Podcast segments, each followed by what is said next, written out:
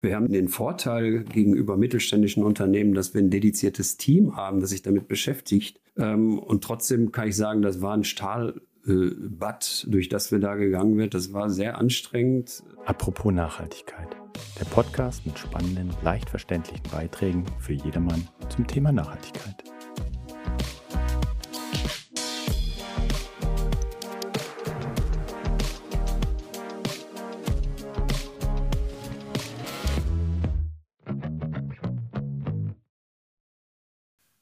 Und erneut herzlich willkommen zu einer neuen Folge Apropos Nachhaltigkeit. Heute habe ich bei mir Harald Schmidt, seines Zeichens Head of ESG Reporting bei E.ON SE. Ja, hallo Harald. Hallo Gerhard, grüße dich. Ja, Harald, heute wollen wir uns mal einem etwas spezielleren Thema annehmen, und zwar Nachhaltigkeitsberichterstattung. Im Kontext natürlich von der Europäischen Union vornehmlich. Ähm, hier passiert eine ganze Menge momentan. Und ja, wie gesagt, das ist ein bisschen spezielleres Thema. Wir werden versuchen, das trotz allem so unterhaltsam und leicht verständlich wie möglich rüberzubringen, ohne allzu viel natürlich auch wegzulassen. Genau. Und ähm, ja, vielleicht, bevor wir richtig einsteigen, erzähl doch mal unseren Zuhörern ein bisschen von dir grundsätzlich und auch, wie du zu dem Thema bei deinem Arbeitgeber gekommen bist. Ja, also ich bin der Harald Schmidt, ich bin 50 Jahre alt, ähm, bin verheiratet, habe eine elfjährige Tochter, wohne in Düsseldorf, bin mal äh, ursprünglich habe ich eine Banklehre gemacht, bin dann bei verschiedenen Unternehmensberatungen gewesen und bei verschiedenen Banken und bin aber seit 2009 ähm, bei der, in, in der, im E.ON-Konzern und ich habe irgendwie immer Projektmanagement gemacht ähm, und im Rahmen von Transformationsprojekten, die man dann begleitet, kommt man ja dann auch durch verschiedene äh, Bereiche und Fachbereiche. Und äh, irgendwann habe ich mich dann mal spezialisiert und habe einige Jahre ähm, HR-Strategie, Personalstrategie gemacht äh, für den E.ON-Konzern und ähm, bin halt aber auch immer wieder nach, auf der Suche nach was Neuem gewesen, nach äh, neuen Herausforderungen, interessanten Sachen. Und 2017 ergab sich die Gelegenheit, ins äh, damalige Sustainability-Team zu wechseln, weil man dort jemanden suchte, der ähm, sich etwas projekthaft um den Nachhaltigkeitsbericht und äh, um den Aufbau des nicht finanziellen Berichts kümmern sollte. Und äh, das habe ich sehr gerne gemacht und das war die beste berufliche Entscheidung meines Lebens, weil das ganze Thema Nachhaltigkeit natürlich auch nicht nur extrem wichtig ist, sondern auch extrem schön, weil es, weil man, weil es natürlich auch compliant ist so mit den eigenen Werten und es macht echt Spaß. Ja, und äh, seit ein paar Monaten, wir haben uns jetzt etwas anders aufgestellt, ähm, ähm, bin ich nicht mehr in der Nachhaltigkeitsabteilung, äh, sondern ähm, ich wir haben ein ESG-Reporting-Team aufgebaut, das liegt jetzt im Accounting. Und äh, seit September letzten Jahres leite ich dieses Team. Sehr schön. Ja, das ist natürlich ein Trend, der sich auch ein bisschen abzeichnet. Und in gewisser Weise sind wir auch Leidensgenossen, da ich das Gleiche für den anderen DAX-Konzern äh, momentan anschauen äh, darf und ähm, ja, in die Hand nehmen darf, äh, insbesondere was das Thema EU-Taxonomie angeht. Aber da kommen wir gleich sicherlich noch nochmal dazu.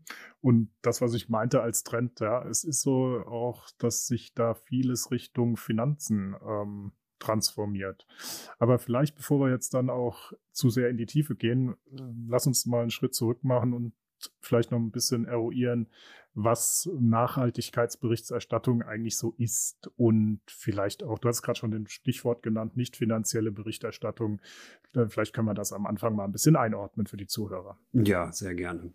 Ähm, zunächst einmal muss ich auch äh, für die Zuhörer äh, gestehen, ich weiß oder ich bin mir dessen bewusst, äh, Nachhaltigkeit ist äh, ähm, ein total schönes und auch beliebtes Thema, aber Berichterstattung, Nachhaltigkeitsberichterstattung kann sehr ähm, äh, dröge sein. Ähm, ich sage manchmal, äh, Berichterstattung ist so attraktiv wie Schienenersatzverkehr. ähm, und deswegen versuche ich genau äh, dem immer entgegenzuwirken. Nachhaltigkeitsberichterstattung ist schon relativ alt. Ähm, und begann mit Nachhaltigkeitsberichten, die die Unternehmen schon vor ein, zwei Jahrzehnten auf freiwilliger Basis angefertigt haben. Einfach aufgrund der gesellschaftlichen Entwicklung, aufgrund des Wertewandels, den wir hatten, ähm, aufgrund dessen, dass äh, Investoren sich ähm, irgendwann immer mehr und immer konkreter ähm, auf nachhaltige Unternehmen ähm, spezialisiert haben oder Augenmerk darauf gerichtet haben. Und äh, das Anfertigen eines Nachhaltigkeitsberichts ist bis heute immer noch freiwillig, aber es gibt so gut wie kein Unternehmen, kein größeres Unternehmen mehr, äh, welches keinen Nachhaltigkeitsbericht mehr hat, weil es ist faktisch ähm, ein, eine obligatorische, ein obligatorisches Produkt, was man erstellen muss.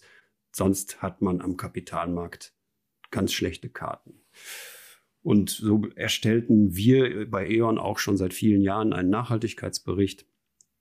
Und äh, 2017 ist dann der Zeitpunkt gekommen, wo das mit der Freiwilligkeit aufhörte. Da gab es die äh, sogenannte Non-Financial Reporting Directive, ein Produkt der EU. Das wurde dann transformiert ins äh, jeweilige nationale Gesetz. Daraus wurde die C das CSR-Richtlinie Umsetzungsgesetz und äh, mein, du kennst das, aber es hört sich jetzt schon wieder recht trocken an. Ich kürze es ab. Ähm, mit diesem Gesetz äh, sind Unternehmen, zumindest die großen Unternehmen, börsennotierte Unternehmen, erstmalig verpflichtet worden, sehr bestimmte, sehr konkrete Angaben zu ESG, kommen wir ja gleich auch noch drauf, was das heißt, zu machen, also zu nicht finanziellen Themen. Und äh, seit 2017 berichten wir halt äh, gemäß NFRD, so kürzen wir das ja immer in unserem Denglisch gerne ab. Und ähm, äh, genau, seit letztem Jahr oder mit dem Geschäftsbericht 2022 hat, haben wir bei E.ON allerdings ähm, keinen separaten nicht finanziellen Bericht und keinen separaten Nachhaltigkeitsbericht mehr veröffentlicht oder angefertigt, sondern wir haben jetzt erstmals einen integrierten Geschäftsbericht angefertigt. Also der Geschäftsbericht, ähm, der ja seit Jahren, Jahrzehnten erstellt wird, der enthält jetzt auch alle Nachhaltigkeitsinformationen, die wir vormals in separaten Produkten veröffentlicht hatten geht dann auch damit einher, dass äh, auch die, das Prüfungstestat des Wirtschaftsprüfers ähm, etwas anstrengender geworden ist, aber da komme ich auch gerne gleich nochmal drauf zu. Aber so viel zum Thema, wo kommt eigentlich Nachhaltigkeitsberichterstattung her? Und äh, ja, im Grunde genommen, um es zusammenzufassen, erstmal gesellschaftliche Entwicklung, dann kamen die Investoren und mit den Investoren und auch mit der Dringlichkeit, insbesondere bei Thema Klima, aber auch beim Thema Menschenrechte, ähm, ist dann auch der Gesetzgeber jetzt äh, so weit, dass er obligatorische Berichterstattung abverlangt. Hm. Genau, da ist es ja auch dann zwischen NFRD und dann der noch zu in Kraft tretenden CSRD auch noch ein Schritt dazwischen gewesen, was ich vorhin schon anklingen ließ, die EU-Taxonomie. Genau. Und da wird ja auch ganz stark darauf abgezielt, wie finanzielle Kennzahlen auch mit ähm, Nachhaltigkeitswerten oder nachhaltigen Geschäftsaktivitäten, muss man ja sagen, eines Unternehmens in Einklang zu bringen sind. Ja, da seid ihr ja auch entsprechend dran. Ähm, magst du vielleicht da mal ein bisschen eine Einordnung geben, was das bedeutet? Ja, das äh die EU-Taxonomie, die äh, bedeutet, also die gibt es auch in, in unterschiedlichen Schritten äh, und ist noch nicht vollständig in Kraft gesetzt worden, aber im Moment, im Moment sind die, die ersten beiden äh, Kriterien, äh, die das, äh, den Klimaschutz, Klimaanpassung betreffen, die sind in, in Kraft getreten. Und äh, in dem Zusammenhang sind die Unternehmen verpflichtet worden, also auch wieder die großen und börsennotierten Unternehmen verpflichtet, ähm, ähm, nach sehr engen und äh, sehr deta detaillierten äh, Kriterien anzugeben, inwiefern ähm, ihr CAPEX, jetzt überlege ich gerade wieder richtige oder wie ein verständlicher äh, Investitionen hätte ich gesagt. Investitionen, also genau, inwiefern ja. Investitionen, Umsatzerlöse und Kosten, äh, die man hat, ähm, auf, auf, auf grüne sage ich mal ganz einfach, ähm, Geschäftsaktivitäten zurückzuführen sind. Das klingt recht einfach und ist auch extrem wichtig. Alles, was, was zum Thema äh, Regulierung äh, äh, gehört, unterstütze ich erstmal grundsätzlich, weil ich finde, dass es richtig ist, dass äh, Nachhaltigkeitsthemen reguliert gehören. Über das Wie kann man sich immer streiten. Ähm, aber auch bei der EU-Taxonomie ähm, äh, fängt die Komplexität dann aber an der Oberfläche äh, direkt an, äh, groß zu werden.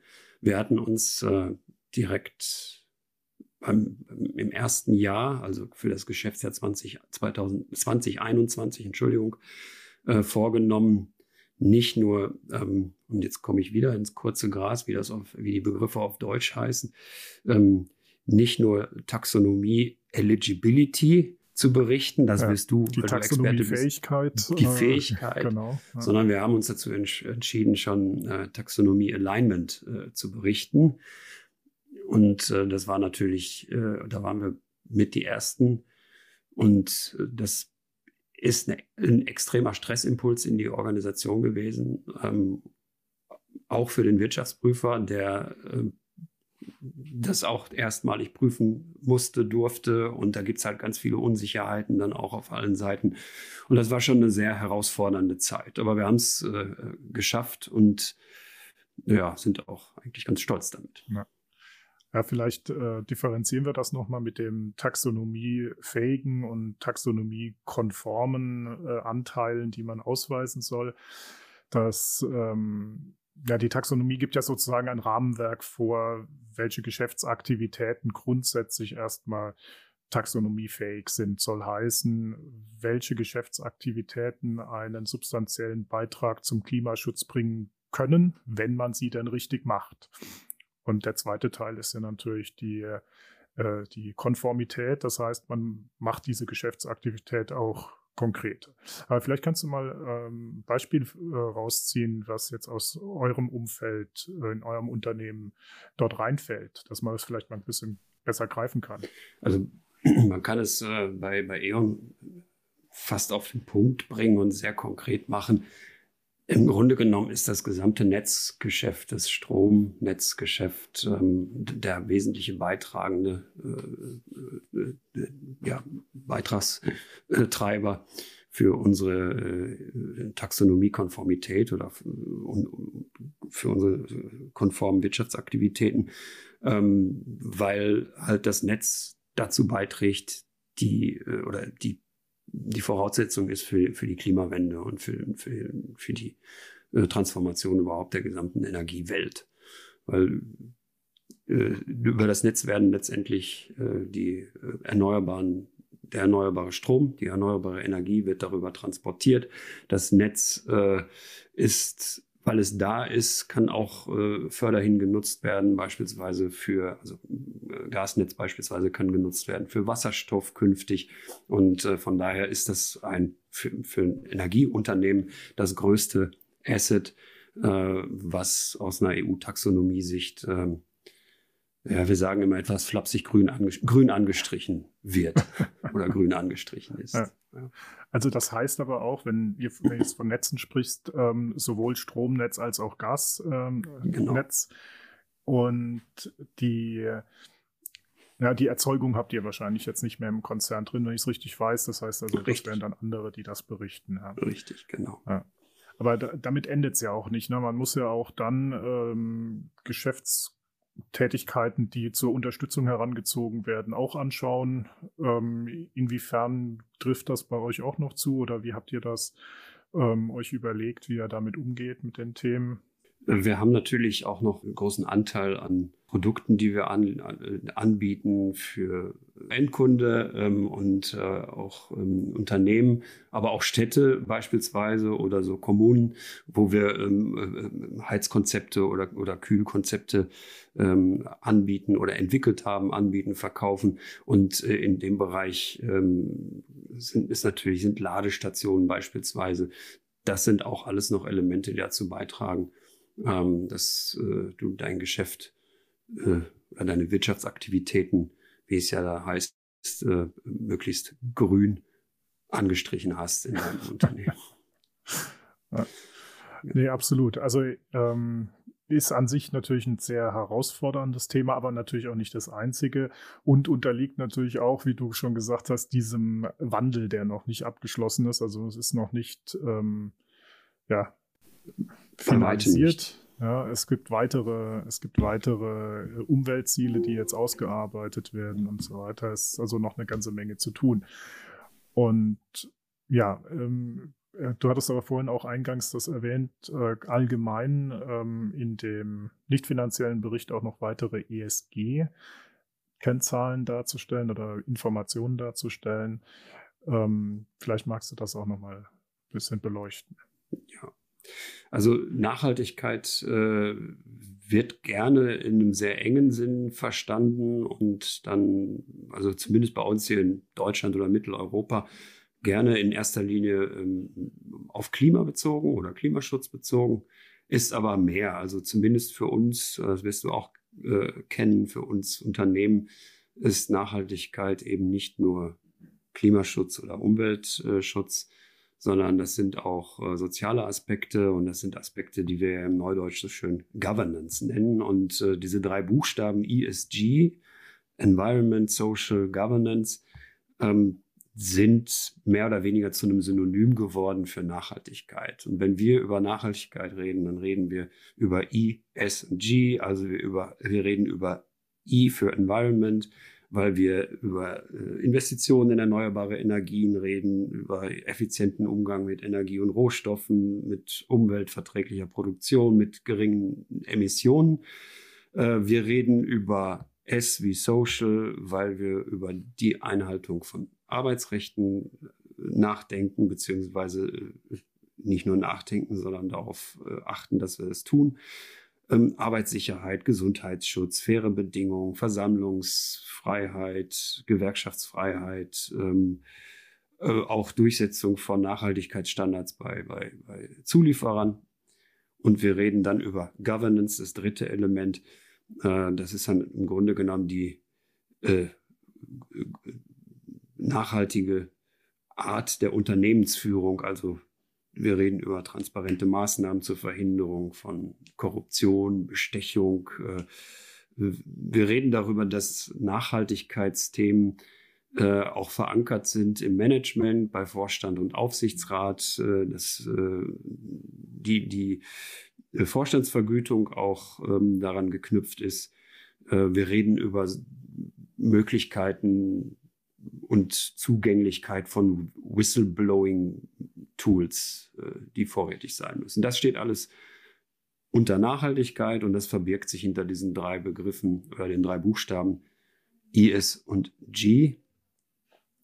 Ja, und das äh, wird äh, demnächst noch weiter konkretisiert in zusätzlichen äh, Reporting- oder Berichts- Anforderungen, die, künft, die Unternehmen künftig ähm, einzuhalten haben. Ich denke, wir ja. kommen jetzt zur CSRD. Das Un unweigerlich nämlich, kommen wir an dem Thema dazu als nächstes genau, vorbei. Genau. das ist der Cliffhanger. Ich hatte ja vorher gesagt, äh, wir haben begonnen mit der verpflichtenden Nachhaltigkeitsberichterstattung, mit, als die Non-Financial Reporting Directive ins, in Kraft gesetzt wurde. Jetzt wird die große Schwester oder die kleine Schwester, je nachdem, wie man das sehen möchte, ähm, vorbereitet, nämlich die Corporate äh, Sustainability Reporting Directive, wieder ganz viel Buchstabensalat, CSRD genannt. Ja, ich, ich sage ja immer, jede zwei- bis vierstellige Permutation des Alphabets ist mindestens doppelt belegt. Also genau, genau. Ähm, auch eine Initiative der, der EU und ähm, die CSRD hat verschiedene Aspekte. Ein Aspekt ist, dass sie äh, wesentlich mehr Unternehmen befassen, beschäftigen wird. Ähm, es wird nicht nur börsennotierte, große, äh, kapitalmarktorientierte Unternehmen betreffen, sondern es gibt ein Kriterienset, ähm, beispielsweise ab 250 Mitarbeitern. Also man könnte sagen, ähm, dann von, von der CSRD-Bericht, Berichtspflicht sind, dann ist dann auch der Mittelstand äh, betroffen. Ich habe mal eine Zahl gehört, ich weiß nicht, ob die stimmt, aber ähm, angeblich für Deutschland sind 30.000 Unternehmen dann äh, betroffen von der CSR. Ja, das, das, können, das kann in die Richtung gehen. Also europaweit hatte ich irgendwas gehört, so um die 65.000 Unternehmen, die das betrifft. Und naja, vielleicht mal so salopp gesagt, eine hervorragende Geldquelle für jeden Wirtschaftsprüfer. ja, das ist es so. Ich will mich nicht am, am, am Prüfer-Bashing beteiligen, weil ich äh, genau ähm, weiß, dass sie auch äh, wirklich notwendig sind und äh, ja, äh, ich kann es nur an, an, nach meiner Erfahrung machen, auch einen echt guten Job machen. Aber ja, es ist so, es ist natürlich auch ein Stück weit ein Versorgungswerk, ja.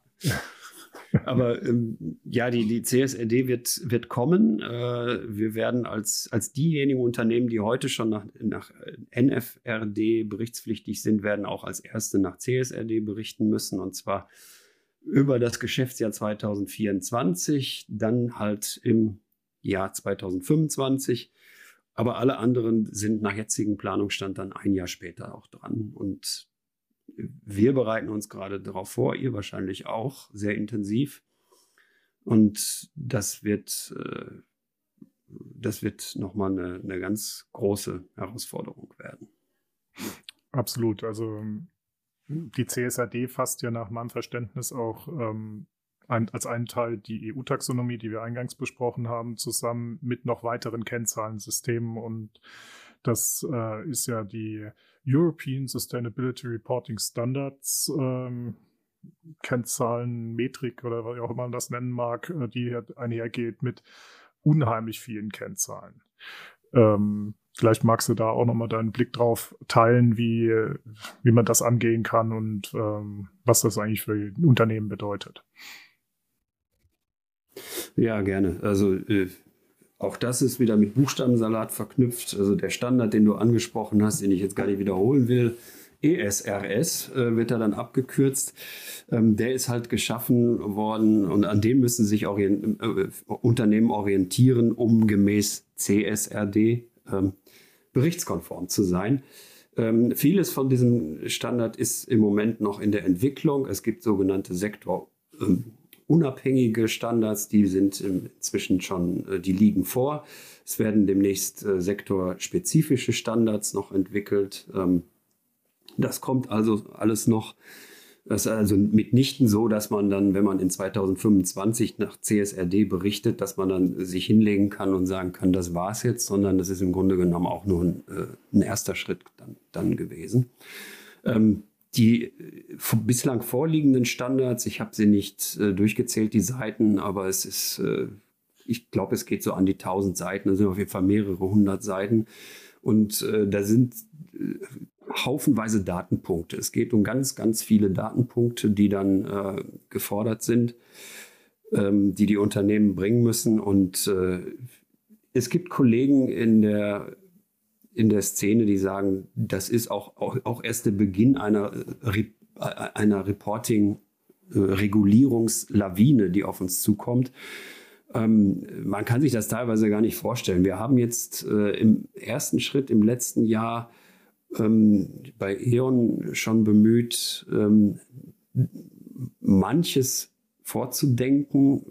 Wir haben bei weitem nicht alles, aber wir haben uns bemüht, schon mal manches vorzudenken ähm, und auch in unserem Bericht dann äh, mit zu berücksichtigen. Wir haben das, das, das, den Vorteil gegenüber mittelständischen Unternehmen, dass wir ein dediziertes Team haben, das sich damit beschäftigt ähm, und trotzdem kann ich sagen, das war ein Stahlbad, äh, durch das wir da gegangen sind. Das war sehr anstrengend. Ähm, die Reporting-Saison beginnt immer früher, die Reporting-Zeit ist immer komplexer und äh, das Reporting-Ende wird immer hektischer, wenn man dann im März äh, in unserem Fall den, den Bericht veröffentlichen will und durch den Aufsichtsrat geht. Und äh, wir haben, ich kann das bei E.ON auf jeden Fall sagen, die Anfertigung unseres integrierten Geschäftsberichts, der nur ganz leise auch die CSRD vordenkt, ähm, er hat äh, mehrere hundert Mitarbeiterinnen und Mitarbeiter beschäftigt. die natürlich nicht vollständig und komplett und jeden Tag, aber ähm, immer on top zu dem, was sie äh, schon machen. Und die sind ja alle schon zu 100 Prozent mindestens ausgelastet. Und äh, jetzt kommt die Nachhaltigkeitstruppe oder die ESG-Reporting-Truppe und äh, will dann obendrauf immer noch ganz viel mehr Daten haben. Und dann kommt der Wirtschaftsprüfer, ähm, der dann äh, Nachweise äh, haben möchte, die man dann erbringen muss. Ähm, und das ist und der Wirtschaftsprüfer kommt inzwischen auch mit, ich will nicht sagen mit einem Bus, aber der, der kommt mit immer größeren Teams. Ähm, und äh, an manchen Fragen erkennt man, dass im Hintergrund beim Wirtschaftsprüfer auch schon Bots eingesetzt werden. Also die Fragen, die die stellen, werden dann auch schon, also die Daten, die der Wirtschaftsprüfer verarbeitet, die schiebt er auch schon in seine Maschinen, damit die Rückfragen, die er an den Mandanten stellen muss, äh, äh, möglichst vollständig dann sind. Also das wird, ich, wir haben, wir stehen so ein bisschen an so einer, an, einem Kipppunkt. Äh, ähm, wir stehen aus meiner Sicht an dem Kipppunkt, dass äh, das Kind mit dem Bade ausgeschüttet wird, äh, so sehr ich äh, Regulierung im Nachhaltigkeitsbereich äh, auch schätze. Aber wir, die Unternehmen drohen zu degenerieren zu so Art Reportingbuden mit angeschlossenem Geschäftsbetrieb. Und das wird, das wird natürlich nicht passieren, weil solche Unternehmen gehen pleite.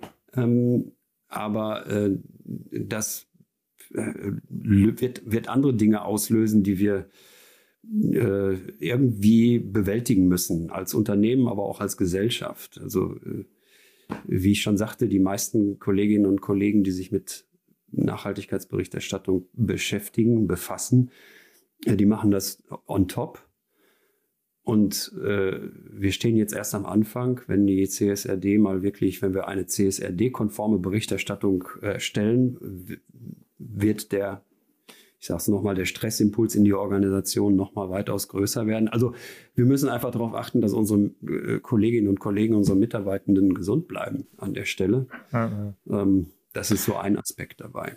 Äh, absolut. Also die die Aufwände sind extrem hoch, das merken wir auch, weil wir halt auch an allen möglichen und fast unmöglichen Geschäftsbereichen unserer Firma dabei mit vorbeikommen. Also wenn man sich das anschaut, was gefragt ist in diesen Kennzahlensystemen, kommt man über den Einkauf ähm, bis hin zum ähm, Betrieb von was auch immer.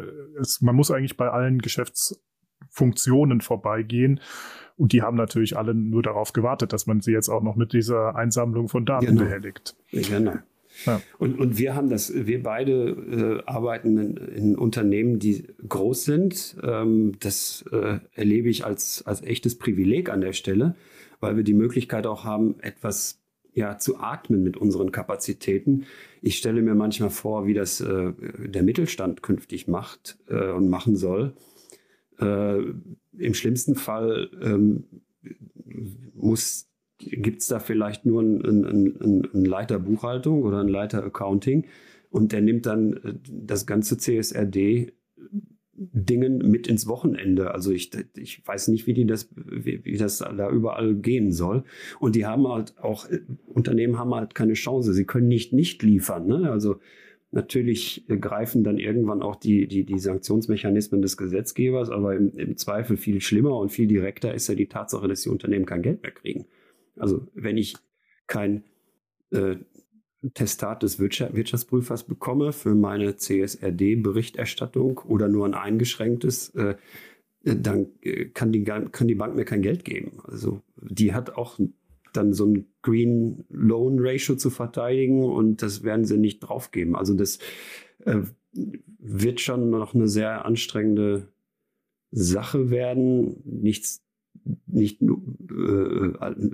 oder äh, man merkt ja jetzt auf der EU-Seite, äh, es gibt auch von, von höchster Politik, äh, Frau von der Leyen, äh, inzwischen Ansätze und Äußerungen, die sagen, okay, wir müssen darauf achten, dass wir wettbewerbsfähig bleiben, unsere Unternehmen, wir müssen dürfen nicht so viele und so, so, so komplexe Anforderungen stellen. 25 Prozent weniger, hat sie, glaube ich, mal gesagt. Also es ist angekommen, dass, das, dass wir an so einem Kipppunkt stehen. Bin gespannt, wie sich das jetzt noch weiterentwickeln wird. Genau, aber du hast eine Sache auch gerade angesprochen, die ich immer bemerkenswert finde. Also es scheint ja was zu funktionieren. Ähm, die EU hat sich ja Gedanken gemacht über den Green Deal und die Investitionen, die sie tätigen möchte und hat deswegen ja eigentlich auch diese Klassifizierungssysteme und Berichtsstandards rausgegeben, um auch in die richtigen Kanäle investieren zu können. Und wenn jetzt natürlich der Finanzmarkt das entsprechend aufgreift und aufgreifen muss, ist ja eigentlich auch dann damit sichergestellt, dass die Investitionen naja, ich sag mal, in die vermeintlich richtigen Kanäle gehen. Also derjenige, der nachweisen kann, dass sein Geschäftsmodell entsprechend der Anforderungen ausgerichtet ist, sollte ja dann auch bevorzugt ähm, damit bedient werden. Ja. Genau. Und äh, deswegen, ich, ich stehe nach, äh, ich der Regulierung im Nachhaltigkeitsbereich äh, sehr offen gegenüber. Ähm, offen, manchmal steht ja die Frage im Raum, macht Regulierung die Welt nachhaltiger? Und äh, die Antwort ist wahrscheinlich, äh, es kommt darauf an, aber ähm, definitiv das, was du beschreibst, sehe ich ganz genauso. Ähm, viele Entwicklungen gäbe es einfach nicht, viele gute und sinnvolle Entwicklungen gäbe es einfach nicht, ähm, wenn es äh, den regulatorischen Druck nicht gäbe, weil ähm, das sind, wir reden über Wirtschaftsbetriebe, da, die müssen, äh, die unterliegen erstmal anderen Gesetzmäßigkeiten. Ne? Und äh, wir denken, oder ich, wenn ich darüber rede, denke in erster Linie auch, mache den Fehler, in erster Linie immer über Klima zu denken. Aber ähm, wenn wir mal auch über Menschenrechte äh, denken, da passiert ja auch extrem viel. Da geht's, wir haben jetzt nicht über das Lieferketten-Sorgfaltspflichtengesetz gesprochen. Ähm, apropos Regulierungslawine, da kommt halt auch noch ganz viel auf uns zu und auf die Unternehmen zu.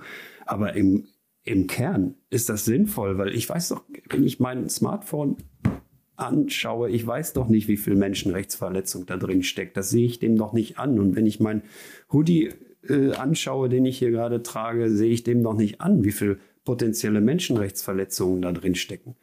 Und ähm, dass das jetzt so langsam oder nicht nur langsam, sondern sehr konkret ähm, ins Bewusstsein der Gesellschaft, der Unternehmen kommt, da, das haben wir auch äh, den, den äh, regulatorischen, äh, dem Druck, dem regulatorischen Druck zu verdanken.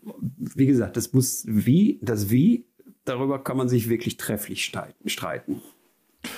Das ist, das ist ein guter Punkt. Ähm, Harald, ich muss ein bisschen auf die Uhr gucken. Also ja. äh, wir sind wunderbar in, ins Gespräch eingestiegen und haben jetzt wirklich einen ganzen äh, ja, ein Ritt durch alle möglichen Themen und sämtliche Abkürzungen, die man sich vorstellen kann, gemacht. Ja. Ähm, äh, was wollte ich noch fragen? Ähm, ja, wenn du jetzt aus deiner persönlichen Perspektive so zum Abschluss ähm, die, unseres Gesprächs nochmal gucken magst, was würdest du denn, wenn du so mal vielleicht zehn Jahre in die Zukunft gucken würdest, sehen, was ja sich an dem Arbeitsfeld, in dem du dich tummeln darfst, sich ändert ähm, was du vielleicht auch durch deine eigene Arbeit dann mit eingebracht hast?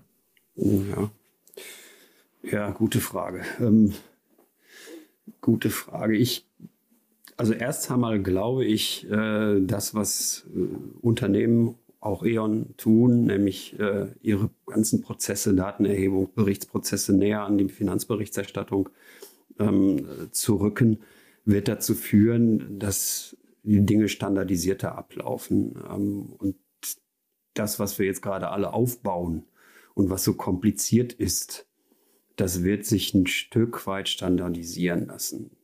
Äh, gleichzeitig wird aber auch die Blickrichtung und auch, das ist vielleicht der zweite Punkt, der sich, glaube ich, ändern wird, ähm, die, das Steuerungskonzept, die Steuerungsansätze von Unternehmen werden sich schon etwas ändern. Worüber wir jetzt auch nicht gesprochen haben, ist, dass in der CSRD ja äh, ganz viel äh, Frontscheibe steckt. Äh, nämlich wir haben äh, Reporting ist ja immer nur Rückspiegel, in den Rückspiegel gucken, bislang. Ähm, die CSRD verlangt aber auch, dass wir den Impact, wie es neudeutsch heißt, und Risiken und Chancen betrachten. Also wir müssen als Unternehmen auch in die Zukunft blicken. Wir müssen Planungen abgeben, wir müssen Ziele uns setzen. Und das wird auch dazu führen, dass ähm, Entscheidungen, Investitionsentscheidungen, äh, strategische Entscheidungen in Unternehmen ganz maßgeblich oder viel mehr auch aus einer ESG-Sicht und Perspektive getroffen werden. Das wird sich ändern. Ich weiß nicht, ich, äh, das, das weiß ich nicht, äh, ob beim Thema Berichterstattung, ähm, ob die Relevanz der von Finanzberichterstattung ein bisschen weiter zurückgehen wird zugunsten von ESG-Berichterstattung. Das weiß ich nicht, aber ESG-Berichterstattung wird auf jeden Fall, ähm, das ist kein, äh, kein Beiboot mehr. Und in zehn Jahren ist das, äh, glaube ich, auch Common Sense oder ist das auch in den Köpfen äh, von äh, Geschäftsführung, Vorstand, aber auch Gesellschaft angekommen, dass diese Berichterstattung, die Standardberichterstattung, die Unternehmen abgeben müssen, ähm, als zu einem Großteil Nachhaltigkeitsberichterstattung umfasst. Und da müssen wir auch so ein bisschen nochmal aufpassen. Ich glaube auch, dass Unternehmen, also der, der, dieser, diese, die, die Kapazitäten, die da im Moment schon drinstecken in der Berichterstattung und die dann künftig noch gebraucht werden, um die Daten bereitzustellen, um sie zu plausibilisieren, um der Prü den Prüfer mit Nachweisen ähm, zu versorgen, damit er nachvollziehen kann, dass die Aussagen, die wir treffen, auch wirklich richtig sind.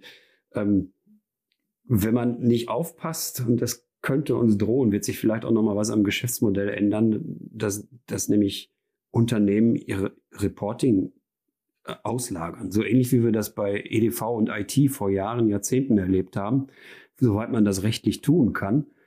Ähm, natürlich wird es dann immer noch in Unternehmen, so könnte ich mir das vorstellen, äh, Menschen geben, die Verantwortung für Berichterstattung haben. Aber das, was ich heute gerne so als Maschinenraum bezeichne, also die vielen Kolleginnen und Kollegen, die sich äh, wirklich darum kümmern, dass der Laden läuft, das könnte ich mir vorstellen, dass man das auch in Spezialunternehmen, in so Shared Service Unternehmen auslagert. Und äh, die werden dann natürlich nicht in Düsseldorf oder München oder Frankfurt sitzen, sondern äh, bestenfalls irgendwo in Osteuropa, vielleicht auch in Mittelasien. Und das sind so Sachen, da weiß ich gar nicht, ob wir das alle so wollen. Und Vielleicht kommt es auch nicht so, aber wenn es so kommt, ähm, müssen wir uns. Ja, man, man, muss natürlich auch sehen, was man im Unternehmen durch Automatisierung und äh, Integration von ähm, Nachhaltigkeit in den in der IT beispielsweise machen kann oder ähnlichen Dingen. Das ist sicherlich auch ein Hebel. Gut, Harald, ich möchte mich jetzt an der Stelle ganz herzlich bei dir bedanken. Ähm, es war super spannend, mit dir, äh, sich mit dir auszutauschen. Und ja, wenn das Interesse natürlich von den Zuhörern äh, besteht, machen wir dann noch apropos Nachhaltigkeitsberichterstattungslawine oder so eine Folge. Sehr gerne, ja, ja. Nein, also herzlichen Dank ähm, für deinen Beitrag und bis bald. Ich danke dir, Gerhard. Das hat mir auch ganz viel äh, Freude bereitet und äh, jederzeit wieder. Also ähm, ich rede über die Themen gerne. Ähm, ich bin nicht der Taxonomie-Experte bei uns im Team. Das hat man vielleicht auch gemerkt, ähm, weil ich äh, dann, weil mir dann doch manchmal das, der, der deutsche Fachbegriff fehlt. Aber ähm, äh, ich, ich kann da, kann da lange drüber reden. Und viel. Alles klar. Vielen lieben Dank. Thank you.